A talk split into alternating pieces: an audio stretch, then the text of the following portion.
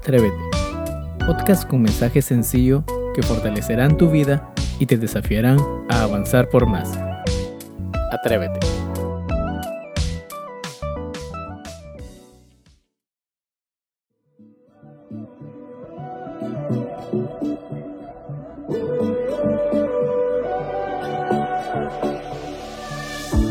Cuando oscurece y el miedo crece, escucharé tu voz.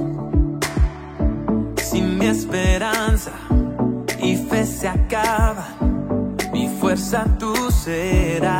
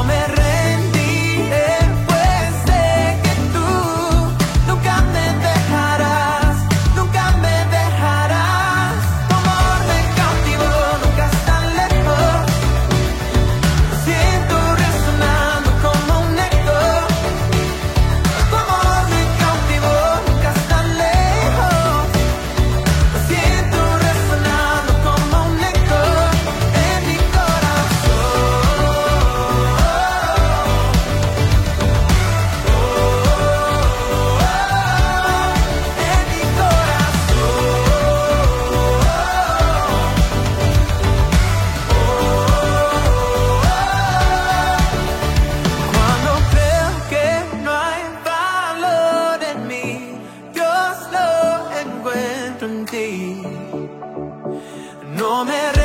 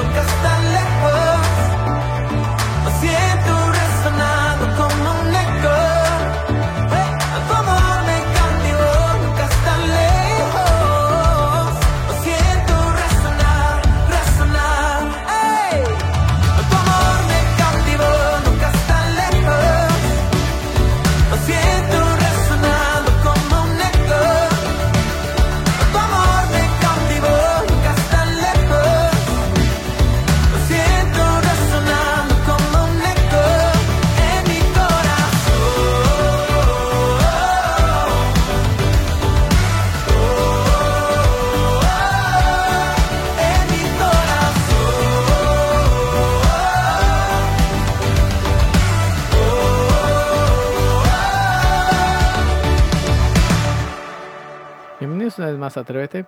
Es un gusto podernos encontrar una vez más en este eh, nuevo episodio de la quinta temporada.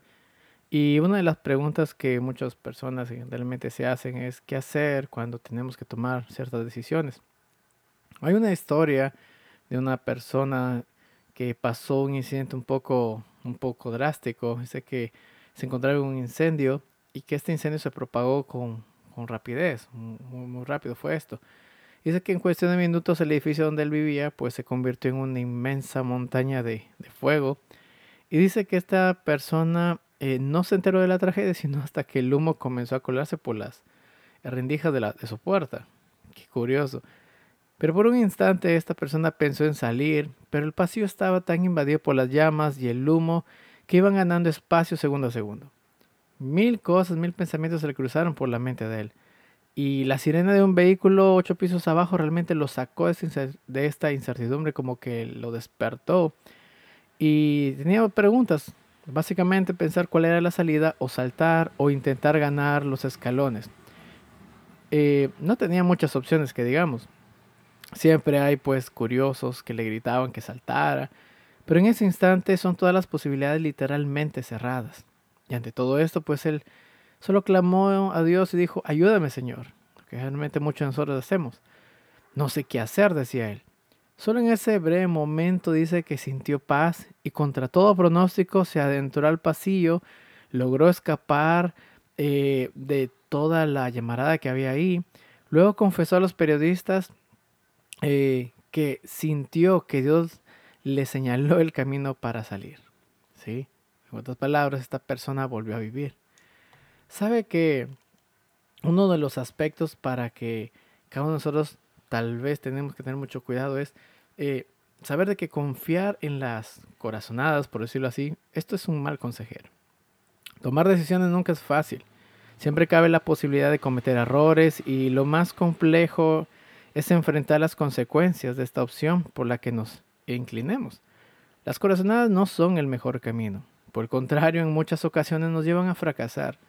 Sabes que, mi querido diente, no podemos olvidar que los problemas llegan de forma inesperada. Cuando creemos que todo marcha viento en popa, en ocasiones surgen las dificultades. Analizando este aspecto, lo más comprensible es preguntarse entonces, ¿qué decisión tomar? La respuesta está en la Biblia y lo más aconsejable es ir a la historia que relata el primer libro de Crónicas en el capítulo 14, en los 17 primeros versículos. El incidente ocurrió cuando todo a su alrededor iba en victoria. Creía que los días se continuarían sucediendo así, en paz, cuando llegaron realmente los tropiezos y, y en esto, oyendo a los filisteos que David había sido ungido por rey sobre todo Israel, dice que ellos subieron, subieron todos los filisteos en busca de David. Y como David lo oyó, pues salió contra ellos. El hecho es que no estaba preparado para una situación así. Pero David no se desesperó ni echó la culpa de su problemática a nadie, algo que tenemos que tener siempre en cuenta cada uno de nosotros. Dice que él enfrentó la situación, no se dejó doblegar por las circunstancias. En el versículo 9 dice, y vinieron los filisteos y, extendiéronse por el valle de Rafaim. ¿Sabes que la mejor decisión siempre es consultar la, voluntad de Dios? Como no sabía qué hacer, eh, David eh, acudió a Dios aquel que todo lo sabe, aquel para quien no es un misterio el futuro. Dice que entonces David consultó a Dios, como dice el versículo 10, diciendo, subiré contra los filisteos, los entregarás en mi mano. Y Jehová le dijo, sube, que yo te los entregaré en tus manos. Sabes que, mi querido oyente, si depositamos nuestras expectativas, interrogantes e incertidumbres ante el Creador, Él nos va a dar la respuesta. ¿Sí? Somos al fin y al cabo sus hijos que consultan a su Padre. Las estrategias de hoy no son iguales a las de mañana. Sabes que ante una nueva arremetida de los filisteos con circunstancias totalmente diferentes, era necesario consultar al Señor. En, el versículo 13 y 14 dice, y volviendo los filisteos a extenderse por el valle, David volvió a consultar a Dios y Dios le dijo, no subas tras ellos, sino rodéalos. Tal vez David pensaba que Dios le iba a decir, vaya, sube, pero esta vez le dijo que no, simplemente que lo rodea porque dice para venir a ellos por delante. ¿sí? No podemos olvidar que quizás las estrategias que rindieron eh, resultados buenos ayer no necesariamente serán hoy los que eh, den los mismos resultados. Cada problema en la vida tiene una dinámica diferente y por tanto amerita situaciones diferentes. En tales circunstancias, mi querido oyente, una vez más te digo, Dios tiene la respuesta.